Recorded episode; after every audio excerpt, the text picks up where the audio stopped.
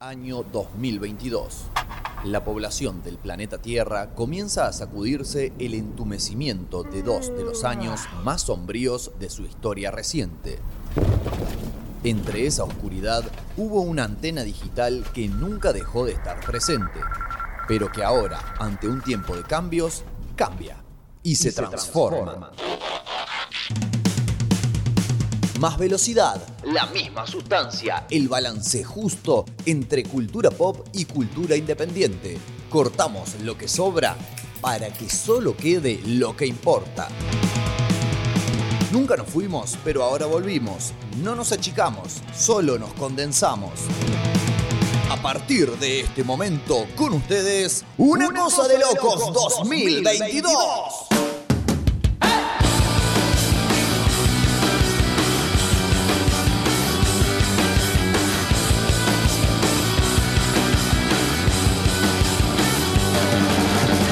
Muy, pero muy, pero muy buenas tardes, amigos. Muy buenas tardes, amigas. Muy buenas tardes, amigues. Bienvenidos, bienvenidas, bienvenides puntualísimamente hoy en esta segunda entrega, en esta segunda jornada, en este segundo capítulo de Una Cosa de Locos del año 2022.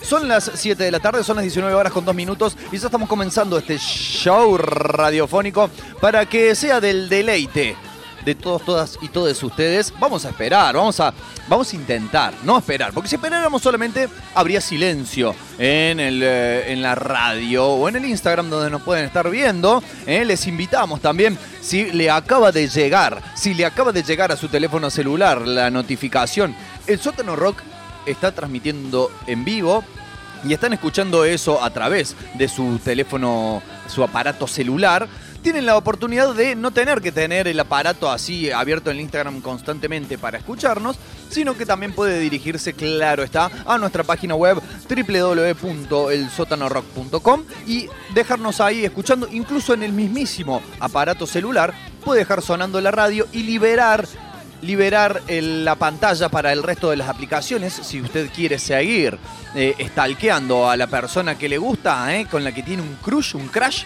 un crush, bueno, lo puede hacer mientras se sigue escuchando una cosa de locos. Y si no, y si no, también puede seguirlo eh, a través de la transmisión del el Instagram, donde vamos a ir, bueno, usted ve ahí un flyer bastante genérico, fondo violeta, pero vamos a ir poniendo las portadas de los temas que suenen eh, de manera completa, que suenen en primer plano eh, en la jornada de hoy.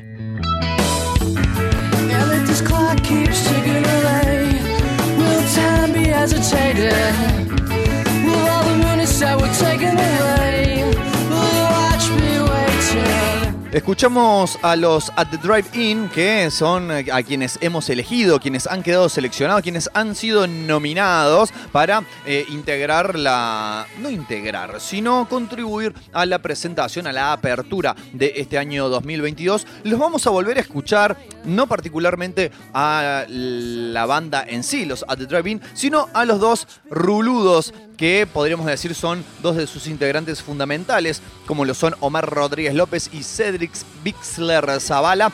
¿Por qué? Porque hoy vamos a tener eh, otro de nuestros bloques habituales pero especiales. Y casi parece, ¿no? Un contrasentido, parece un oxímoron. Como habituales pero especiales. Es como ser ordinario y extraordinario al mismo tiempo.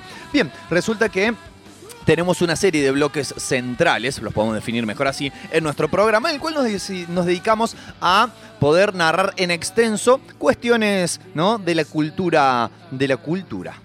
Punto y en este caso le va a tocar entonces el turno a los discos conceptuales. Hoy, 12 de abril, es el turno de Concepto Mata Playlist, ¿eh? el bloque que hemos desarrollado ya desde, si no me equivoco, el año 2020, ¿eh? qué añito, qué añito ese, eh, y que lo hemos desarrollado para poder meter, sumergir la cabeza en un arte que se creía perdido o que a ver, nosotros, nosotras, nosotros a lo mejor creíamos perdido, pero cuando uno empieza a escarbar ve que todavía está vivo. Estamos hablando, claro, de los álbumes, de los discos conceptuales y hoy nos va a tocar eh, un disco oscuro, retorcido, eh, una manera de transformar una tragedia en una obra de arte. Vamos a estar hablando de The Lost in the Comatorium, el disco debut de The Mars Volta, ¿eh? esa banda de, como muchos denominaron en algún momento, punk progresivo que formaron, como ya dijimos, los dos ruludos de At the Drive-In con otros colegas, con otros músicos y músicas de allí, de la zona de El Paso, Texas.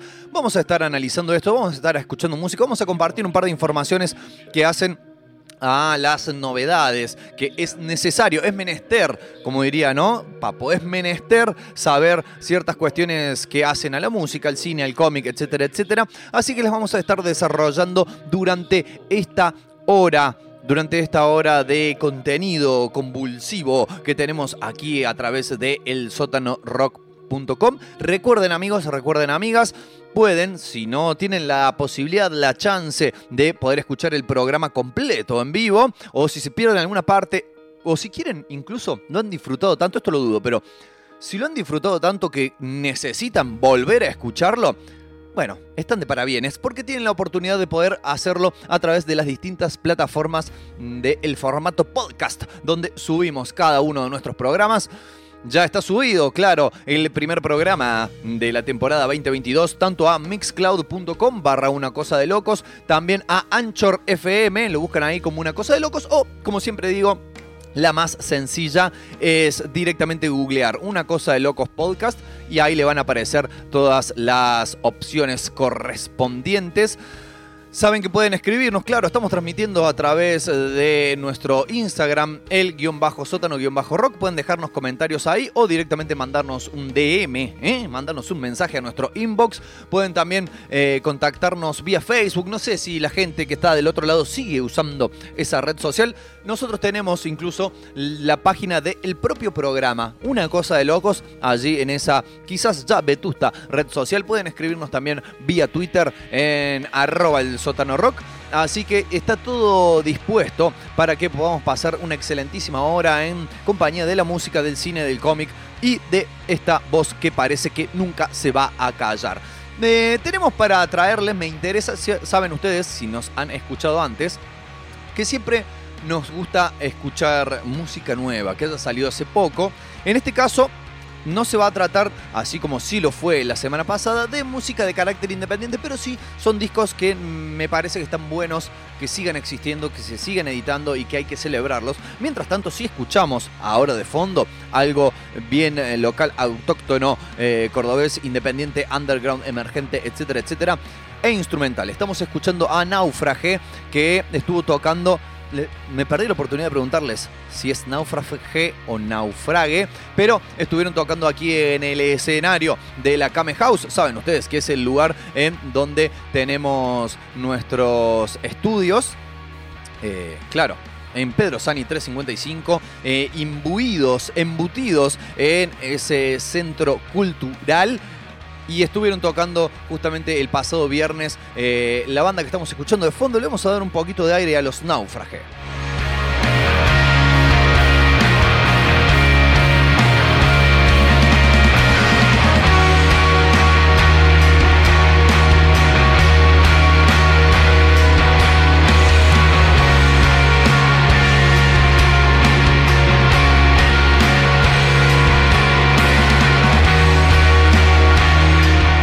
Pueden encontrar el disco, ¿eh? lo buscan así como, como náufrago, pero con E al final. No sabemos si se trata de eh, lenguaje no binario o alguna otra cuestión. Se lo pueden aprovechar para preguntarle también. Lo pueden encontrar en Bandcamp, ¿eh? que para mí es la, la, hora de descubrir bandas, ¿eh? descubrir nueva música, la mejor plataforma, no solamente porque en algunos de los casos, según lo disponga el artista o la artista, se puede descargar la música en múltiples formatos de manera gratuita o pagando una suma si usted tiene, ¿no? Algunos de esos billetes verdes, no el de 5, no el de 500, sino dólares. Em, pero además tiene la mejor calidad de sonido comparado con, por ejemplo, Spotify, comparado con eh, YouTube. Así que les insto a que busquen un naufraje allí en Bandcamp. Pero el disco del que les iba a hablar, en realidad del. Vamos a escuchar un temita, pero vamos a ir previsualizándolo y escuchando uno que posiblemente ya haya sonado en las radios del mundo.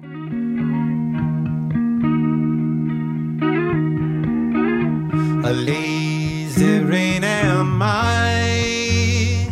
The skies refuse to cry.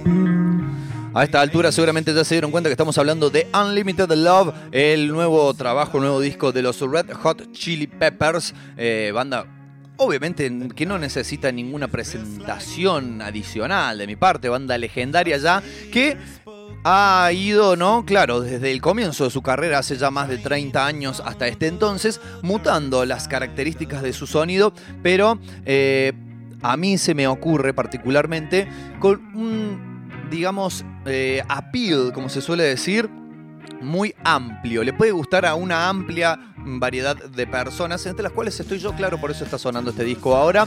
Sacaron eh, Unlimited Love hace muy poquitos días nada más, con, claro, también la noticia de, una noticia que dimos acá en este programa hace tiempo ya, el regreso de su hijo pródigo, el regreso del guitarrista que parece encajar como esa última pieza del puzzle. Estamos hablando de John Fruciante, vuelve para grabar este disco y seguramente para seguir, ¿no? En la brecha porque, según manifestó en una entrevista reciente, em, si bien, eh, bueno, ya han editado este disco y ya está todo mm, eh, liberado, no sé si liberado, seguramente hay que pagar para comprarlo, por ejemplo, pero ya está para la escucha del mundo entero.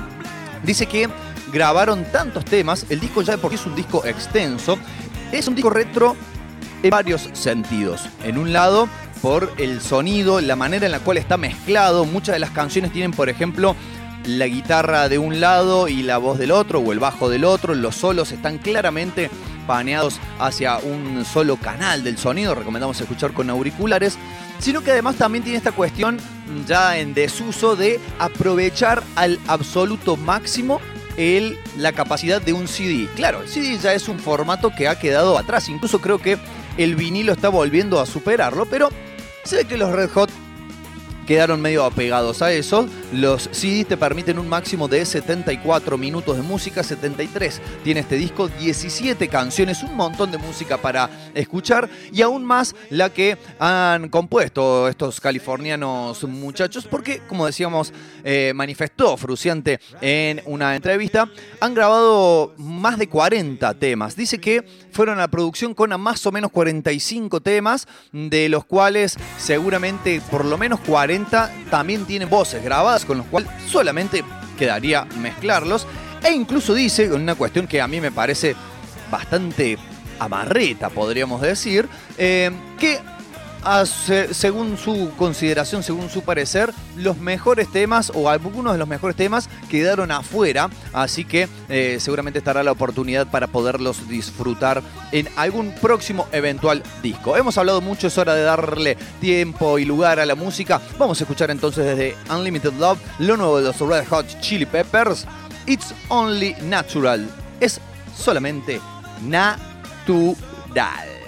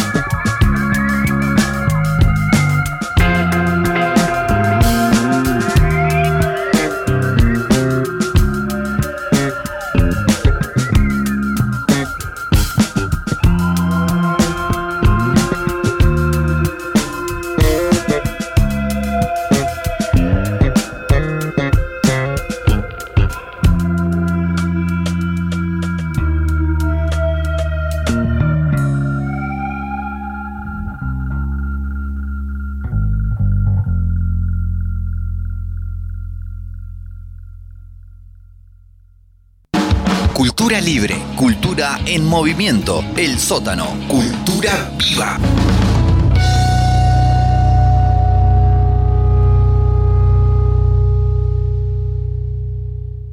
¡Eh, loco! ¿Cómo andás? ¡Eh, chabón! ¡Tanto tiempo! Che, qué mortal está esta remera. ¿Dónde la pegaste? ¿Viste? Me la hice con la gente de Estampas de Otro Mundo. Tienen zarpada calidad y podés pedirle el diseño que se te cante. No, ¿en serio? ¿Y cómo tengo que hacer? Escucha. Todos los chicos tienen remeras rockeras. Escribinos por Instagram o Facebook a Estampas de Otro Mundo o por WhatsApp al 351-800-1006. Trabajos por mayor y menor. Estampas de Otro Mundo. Mandanos tu idea y la hacemos realidad.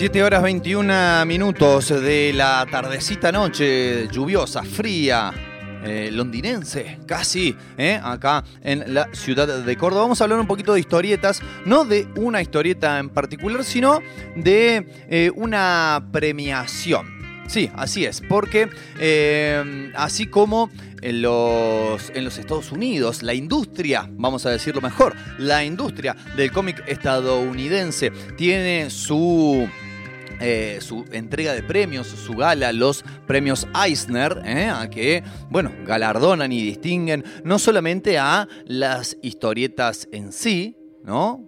Como son, serían como los Oscars, ¿no? De las historietas, donde no solamente se premia mejor película, sino y me parece que es algo fundamental y que a veces suele no suceder en otros, mm, en otros aspectos de la industria de la historieta del cómic, se premia a quienes los hacen posible, es decir, los autores y las autoras, guionistas, dibujantes, eh, entintadores, coloristas, letristas, eh, si estamos hablando, ¿no? Claro, de, del eh, universo del cómic estadounidense. Eh, bueno, tienen una, un parangón, podríamos decir, si se nos permite la palabra, aquí en la República Argentina. Eh, va a darse la tercera entrega de los premios Cinder. eh, premios justamente y obviamente, como si ya les hice toda esta eh, introducción, premios que están dedicados, claro está, a la historieta nacional, ¿eh? desde eh, aquellas ediciones de autores e- y editoriales independientes a las eh, ediciones ya de editoriales con una espalda económica, de distribución, de infraestructura mucho más grande. Eh, estos premios Cinder que, claro, mm, toman su nombre del personaje creado por Héctor Germán Oestergel. Estamos hablando, claro, de Mort Cinder. Eh, van a ser entregados, eh, corresponden, claro, a los, mm, a publicaciones del año 2021 y van a estar siendo entregados, va a llevarse a cabo una gala el día viernes 13 de mayo de 2022 a las 18 horas. eh, nada más y nada menos que el auditorio Jorge Luis Borges de la Biblioteca Nacional Mariano Moreno. Esto claro, como ustedes lo sabrán, porque Dios atiende en todos lados. No, como era, Dios está en todos lados, pero atiende en Buenos Aires. Bueno, más o menos lo mismo pasa eh, con el tema de la historieta y otras eh, aristas culturales de este país. Si bien hay nominados y nominadas de, por ejemplo, varios de acá de la provincia y de la ciudad de Córdoba, los premios se dan allá, no jodan. ¿eh? Y eh, bueno, se han eh, dado a conocer las, las ternas, ¿eh? las diferentes ternas, con algunas en donde han tenido que hacerse algunas modificaciones porque una autora solicitó que se lo bajara de, las, de alguna de las candidaturas a la cual había sido propuesta por diferencias de criterio en la conformación de, de las ternas. Así que bueno, se decidió obviamente, hacer curso a su pedido y eh, reseleccionar ternados. Obviamente estamos hablando de ternas, son tres nominados por cada categoría. No voy a alcanzar a decir todas porque me corre el tiempo, pero podemos decir que para mejor obra de público adulto, eh, tenemos a El golpe de la cucaracha de Gato Fernández, 20 35, perdón, 35 calaveras de la dupla ya legendaria de Masitelli y Alcatena y hablando de la ciudad de Córdoba, si bien no nació acá, pero es su base de operaciones, me prometiste Oscuridad del señor Damián Connelly. En cuanto a mejor obra de público infantil y juvenil, tenemos a Grandes Historietitas, El increíble barco pirata volador de Brian Hanches, tenemos a Los hermanos Seguelín de Barreiro, Varela y Yunis y El sheriff científico de Lubrio y Maco. Este, también tenemos eh, nominados a Mejor Obra de Humor Gráfico. eh, nominados a Mejor Guionista está Pablo de Santis por Saturno, Diego Agrimbau por Guaraní y Eduardo Masitelli por 35 Calaveras. En lo que hace a Mejor Dibujante, tenemos por un lado una leyenda absoluta de la historieta nacional y por otro lado a una persona amiga de la casa que está, podemos decir, en vías de convertirse en tal, ¿eh? si sigue así, porque eh, está nominado el gran Quique Alcatena por 35 calaveras, Gabriel Hipóliti por Guaraní y el señor Nicolás Brondo por muchas obras. ¿Eh? Así de prolífico es, mientras los del resto están nominados por una, este te lo nominan por tres, por The Beatles, por Manta y por Macklemore. Así que, este, bueno, hay, hay donde, donde ver su material y su obra, ¿eh? que sigue eh, produciendo prolíficamente. También tenemos, mm, hablando más concretamente, porque les decíamos que son muchas las nominaciones. Pueden eh, meterse, buscar en las redes, ¿no? Si están, si les interesa la historieta. Incluso también está abierta, no ya para este año, porque ya están eh, determinados los nominados, pero está abierta la convocatoria a eh, periodistas, divulgadores eh, de la historieta, a que se puedan sumar al jurado, ¿no? Por último, vamos a nombrar entonces mejor editorial. Tenemos a Hotel de las Ideas, una editorial que está publicando pero a lo loco y celebramos que así sea. Historieteca, también una, editorial, si no me equivoco, de Buenos Aires con un muy buen material y una muy buena presentación. Y por el otro lado tenemos a nuestra favorita, vamos a decirlo, Deriva Editorial de aquí de la ciudad de Córdoba. Les mandamos un gran abrazo y felicitaciones a no solamente a Deriva, no solamente a Brondo, no solamente a Connelly, sino a todas las personas y editoriales nominadas. Eh, bueno, esperamos que sea una linda fiesta, que no haya las rencillas internas, los dimes y diretes, las eh, conversaciones de coté en los pasillos que siempre suelen haber en los ambientes artísticos que son no tan extendidos y eso hace que más o menos, más o menos todos se conozcan con todos. Así que bueno, quienes quieran buscar, como les decíamos, premios Cinder con C, ¿eh? no lo vayan a poner con S porque no les va a aparecer nada. Y ahora amigos y ahora amigas, vamos a escuchar un estreno, vamos a escuchar una banda independiente, pero no de aquí de la ciudad de Córdoba, ni siquiera de la provincia, tampoco de Argentina. Esta banda es de Navarra, ¿eh? en el país de España, en la península ibérica, el continente europeo. Supimos hacerle una nota, ¿eh? tecnología mediante a los Ardi Belza, de allí, como decíamos, de Navarra. Eh, están estrenando video, están estrenando canción. Pueden buscarlos ¿eh? en YouTube si les intriga el video. Ahora vamos a escuchar la canción que se llama Cinco Balas. Y va a ser lo que va a dar cierre a este segundo bloque de una cosa de locos de este 12 de abril. En instantes nada más, ya se viene nuestro bloque central. Vamos a estar analizando esta obra intrincada, compleja, oscura, retorcida, imaginativa, que es The Lost in the Comatorium de los The Mars Volta. Ahora entonces sí escuchamos lo nuevo de los muchachos de Ardi Belza, cinco balas. Y enseguida te volvemos.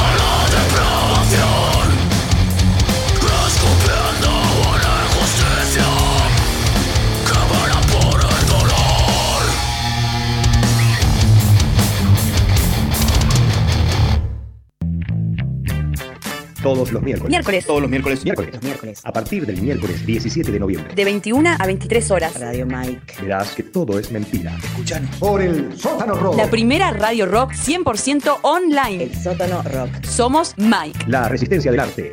Todos los miércoles, todos los miércoles, todos los miércoles. Karate coreano. Estilo Nyang. Lunes, miércoles y viernes. De 18 a 20 horas. Instructor Ángel Palacios. 3512-681213. Bajo protocolos COVID-19. En la Kame House. Pedro Sani 355.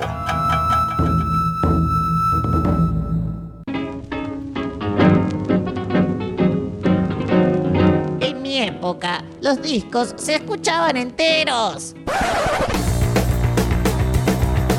Todos tenemos miedo de algún día ser esa persona. Pero mientras tanto, seguimos rescatando el mensaje y el sentido de esos larga duración, esos long play que funcionan como una narración en capítulos. Bienvenidos al para nada anticuado mundo de Concepto Mata Playlist.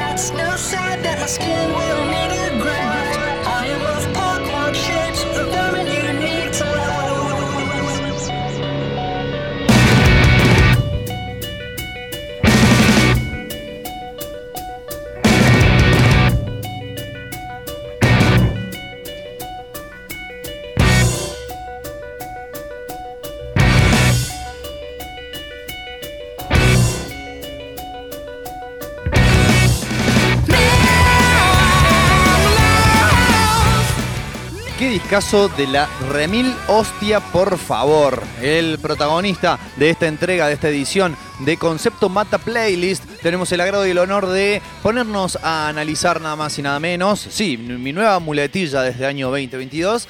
A de Mars Volta. A su primer disco, su primer larga duración, en realidad llamado The Lawsuit in the Comatorium. Eh, una obra, pero absolutamente eh, conceptual, ¿eh? desde muchos y múltiples puntos de vista. Les vamos a dar primero un eh, poquito de contexto. ¿eh? Se trata de, como decíamos, el primer larga duración, el primer álbum, el primer disco completo de la banda llamada The Mars Volta, un disco del año 2003. Habían lanzado antes de este disco un EP, obviamente mucho más breve, llamado Tremulant y que de alguna manera, si esto fuese una película, qué bien podría serlo, sería una película totalmente surrealista, yo creo que podría ser dirigida por a ver, el concepto de esta obra y la historia que narra podría ser dirigido por una mezcla entre David Lynch y David Cronenberg. ¿eh? Una cosa más o menos así, muy deforme, pero también muy surrealista, muy onírica, etcétera, etcétera. Eh, ¿De qué va? ¿De qué, qué cuenta? ¿Cuál es la historia? ¿No?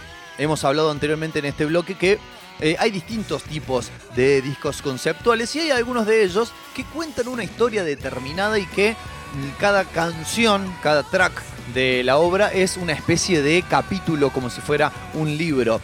Bueno, de hecho, siete meses después de la salida de este disco, que fue un éxito inmediato y que de alguna manera generó una especie de continuidad en la popularidad de lo que había sido la banda anterior, At the Drive-In, que había sacado su disco consagratorio este, hacía poco tiempo atrás, se separa la banda, dos de sus integrantes principales, fundamentales, cantante y guitarrista, forman The Mars Volta y inmediatamente tienen un gran suceso porque es un discazo. No solamente tienen la ventaja de haber sido conocidos de la banda que tenían antes, sino que es verdaderamente un, un gran, gran disco. ¿De qué cuenta? Es, podríamos decir, relacionándolo con otros discos que hemos tratado anteriormente aquí en este bloque, que tiene eh, la historia onírica y surrealista que tiene, por ejemplo, Crack the Sky de Mastodon, pero mezclada con toda la parte tortuosa, este, de, digamos, casi masoquista y eh, también, ¿por qué no decirlo? Ya que claramente es una historia que está basada en eso, eh, de tintes suicidas que tenía eh, Nine Inch Nails con The Downward Spiral. Cuenta este disco, The Lost in the Comatorium, que sería algo así como desparasitado en el comatorio, la traducción semi-literal, cuenta la historia de un personaje, de un protagonista llamado Serpintaxt, que en realidad eh, es eh, un alter ego, podríamos decir, que utilizan para contar la historia de una persona que existió en la vida real, una persona que fue amigo de estos dos integrantes, de Omar Rodríguez López y de Cedric Bixler Zavala, allí en la ciudad de El Paso, Texas, ciudad fronteriza con Ciudad Juárez, en México. Eh, la historia de Julio Venegas, mm, amigo, mentor, artista eh, tanto musical como visual, eh, que bueno, lamentablemente se quitó la vida años atrás y que había vivido una vida muy tortuosa, eh, que era adicto a las drogas duras, sobre todo las inyectables, solía desaparecer por algunos periodos de tiempo y volver lleno de, cica- de cicatrices, golpes, hematomas y demás, que le fueron dando como un, eh, unos rasgos mm, cercanos a una especie de un Frankenstein mezcla con Quasimodo, eh, este, y que eh, luego de un intento de suicidio ah, tras inyectarse eh, morfina con veneno de rata, estuvo en coma tres días, sobrevivió y luego de despertar terminó, eh, luego sí cumpliendo su cometido, arrojándose de un puente, de un paso elevado en una de las autopistas de allí, de justamente El Paso, Texas. La historia que se cuenta es básicamente esa, pero con todo una, el, reverso psicodélico, eh, el reverso surrealista de que cuando el personaje, Serpintaxt, entra en coma, empieza a vivir toda una serie de situaciones y de transformaciones físicas y también eh, mentales que lo harán emerger nuevamente anhelando volver a ese lugar y por eso tiene el disco y la historia el desenlace que tiene. Vamos a ir escuchando uno de los temas que ya está corriendo de fondo en este momento. Son temas extensos, varios de ellos, no tenemos muchísimo tiempo, así que vamos a escuchar una parte de, por ejemplo, este, el tercer track del disco que se llama Roulette There's the Hound Off. Cuenta la parte de la historia donde metido en este lugar llamado el comatorio, ¿no? Este lugar que existe en su subconsciente, al cual fue llevado Serpintaxt por los mismos personajes que dibujaba en su vida real, digamos, dibujaba unos personajes bastante deformes, retorcidos, que cobraron vida en su subconsciente y que entonces al él entrar en coma lo reclamaron, reclamaron su persona y en esta parte de la aventura se encuentra en un vagón de tren abandonado donde decide descansar pero que eh, recibe visitas monstruosas. Lo escuchamos. It's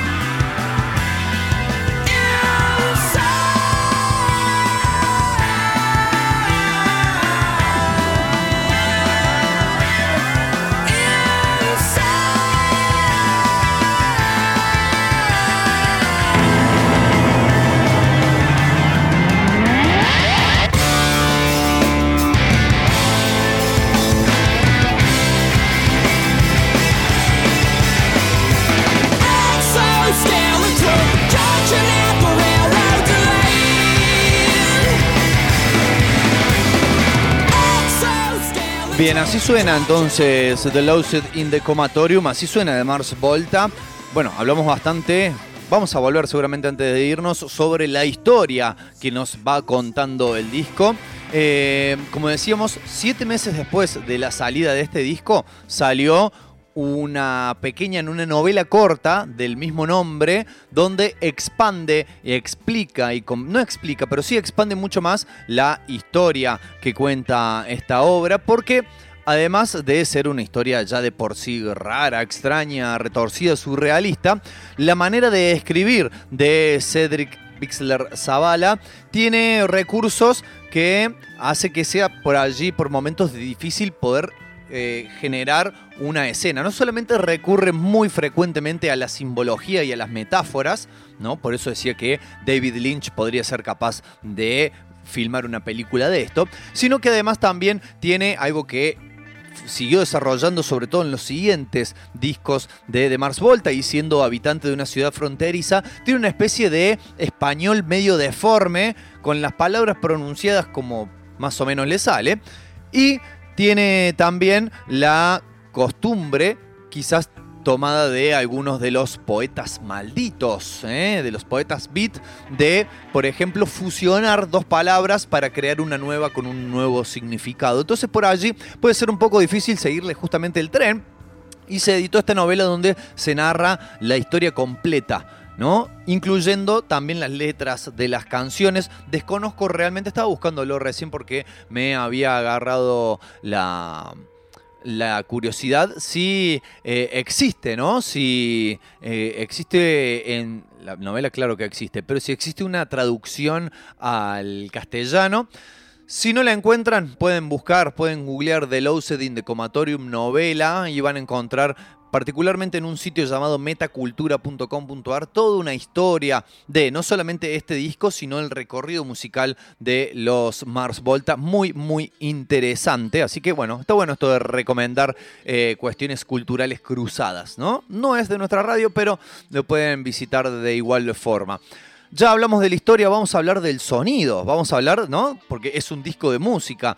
Eh, podrán haber eh, dado, darse cuenta, haberse dado cuenta, así se dice, que consta de muchos elementos y que es algo, tiene cuestiones inusuales, como esta cuestión que decían en algún principio cuando la banda se dio a conocer de que era una especie de punk progresivo, dos estilos que a priori están contrapuestos totalmente. Bueno, podemos decir que tiene la furia, la violencia y la rapidez del hardcore melódico, podríamos decir, que practicaba at the Drive-In. Recordemos, lo estuvimos escuchando en la apertura del programa. Pero a eso le suman la estructura de las canciones cambiante con muchas secciones, canciones extensas, con varias partes de, podríamos decir, virtuosismo instrumental. ¿No? Eso sí parece venir claramente del rock progresivo, incluso remontándonos más atrás de la música sinfónica. Recordemos que cada sinfonía se componía a su vez de distintos movimientos. Eh, tiene también la incorporación de eh, ritmos irregulares. ¿No? Esto es algo que ya es un concepto musical un poco más complejo, pero consiste en que en vez de ser el famoso eh, 2x4, el tu ta, tu ta, tu ta, que al cual nos acostumbramos en el rock en general y sobre todo también en el punk y en el hardcore, eh, ritmos un poco más difíciles de asimilar, eh, un 7 octavos, bueno, ya cuestiones más de teoría musical, pero que hace que uno, como escucha, no termine de asimilar o de poder reconocer finalmente la estructura de la canción. Son canciones que, salvo los estribillos, son difíciles de recordar y de tararear en su forma completa. Tienen también algunas, eh, y tal cual lo indica su origen, tanto geográfico como étnico, la eh, irrupción de... mm, instrumentación latina, sobre todo, se da a, digamos, conocer en la percusión, uno de los elementos fundamentales y que caracteriza a The Mars Volta, a diferencia de otras bandas de eh, género rock progresivo, ¿no? Esta eh, percusión que le da ese toque latinoso podríamos llamar por momentos, y que le agrega casi como un sabor más y que a su vez contribuye en gran manera a generar ambientes, paisajes. Esa es otra cuestión que también incorporan en su música la cuestión de los llamados paisajes sonoros, eh, esta manipulación de los sonidos para que la persona que escucha el disco, sobre todo si lo está haciendo con auriculares, imagine, pueda casi generar la imagen sensorial de estar en algún lugar determinado, de estar en un desierto, de estar en una jungla, de estar eh, atrapado en un submarino, como es el caso de alguna de las canciones.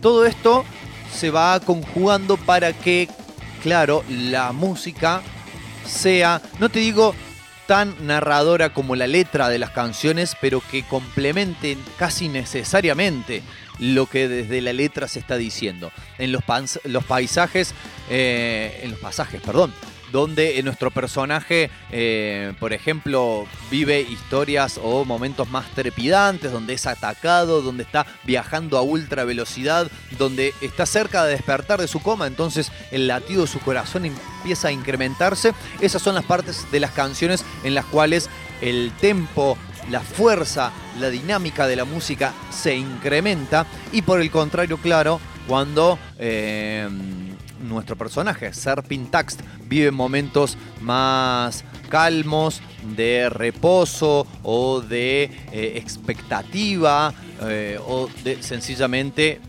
nada. Bueno, esto también se ve reflejado en los paisajes más calmos, por momentos incluso muy delicados, con la voz susurrada, una instrumentación a peñitas tocada, y que también podrán haber apreciado en la canción de recién, eh, que escuchamos. Eh, también tiene esta cuestión de irse sucediéndose el uno al otro casi consecutivamente, como sucede, claro, en todo tipo de narración, ya sea como en este caso de un disco, una película, un libro, un cómic, etcétera, etcétera, donde el ritmo justamente de la narración está dado por esa eh, mezcla y esa consecución entre acción, reposo, contemplación, acción, etcétera, etcétera. Esto entonces, como decíamos, está construido de manera conjunta. La narración vocal y la narración sonora van de la mano. Podemos incluso también escuchar a la particular voz de Cedric Bixler Zavala que este, bueno, tiene como una especie de aullido, ¿no? Muy agudo a la hora de cantar, pero que recurren al, eh, justamente, y siendo redundante, recurso de la armonización, es decir, de grabar otra voz de la misma persona, pero eh, unos tonos o una octava más aguda, para poder darle también más cuerpo a los estribillos, que suelen ser, como en toda la música de índole semi popular y popular también, la parte que solemos recordar y a la cual solemos prestar más atención es utilizan la armonización como una especie de subrayado de las partes de la canción que quieren que queden allí más presentes, que quieren que quede más eh, conscientes para el público que la está escuchando. Vamos a escuchar un poquito más de Drunk Ship of Lanterns, el tema que está sonando en este momento, y ya volvemos para despedirnos y escuchar la última canción de este discazo que es The Loused in the Comatorium.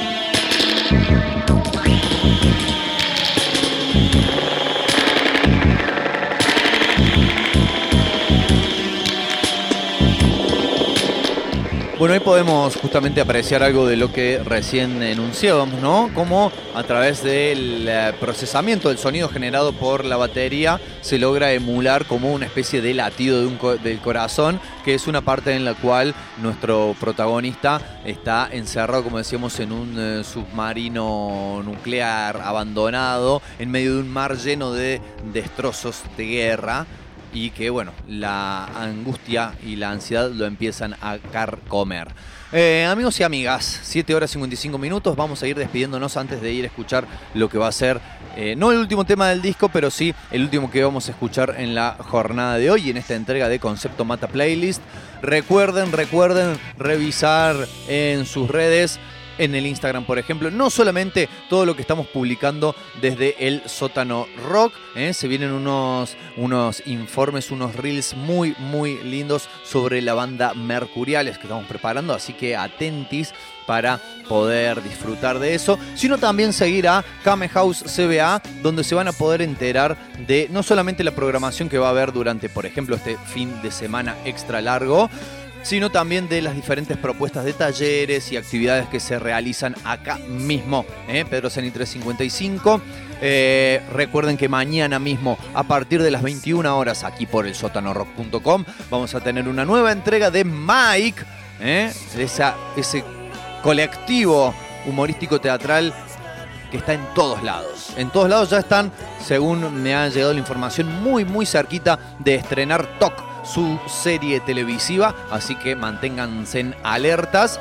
Nosotros, por nuestra parte, en una cosa de locos, nos volveremos a reencontrar el eh, próximo día martes a partir de las 19 horas para hacer una nueva entrega de este legendario, nada, es mucho legendario, de este longevo programa llamado Una cosa de locos. Nos vamos a despedir con el penúltimo tema de la placa, quizás uno de los temas más amables hacia la escucha promedio. La canción se llama Televators y un detalle como para mostrar justamente cómo estaban cuidados hasta el último detalle de los elementos que componen este disco. La canción comienza con los sonidos que realizan unos monos, unos primates muy particulares llamados tarceros fantasma, que son unos pequeños monitos que tienen la particularidad de que al estar en cautiverio y no soportar justamente la angustia, se suicidan. ¿No? Obviamente remitiendo no solo a la historia del disco en sí, sino a eh, la particular historia del amigo de sus autores. Podríamos decir que es prácticamente el disco, no solamente una manera de poder transitar y catalizar una tragedia, sino también un homenaje en sí a la vida, la obra y la compañía de la persona que les era cercana. Como siempre decimos cada vez que tocamos estos temas, eh, busquen ayuda si no se sienten bien, si sienten que no pueden consigo mismos. Hay muchas maneras de hacerlo, desde su familia, sus amigos, a diferentes eh, organismos que les pueden ayudar si no se están sintiendo bien. Habiendo dicho esto, nos despedimos hasta el próximo martes con The Mars Volta desde The Lucid in the Comatorium y esto que es Televators.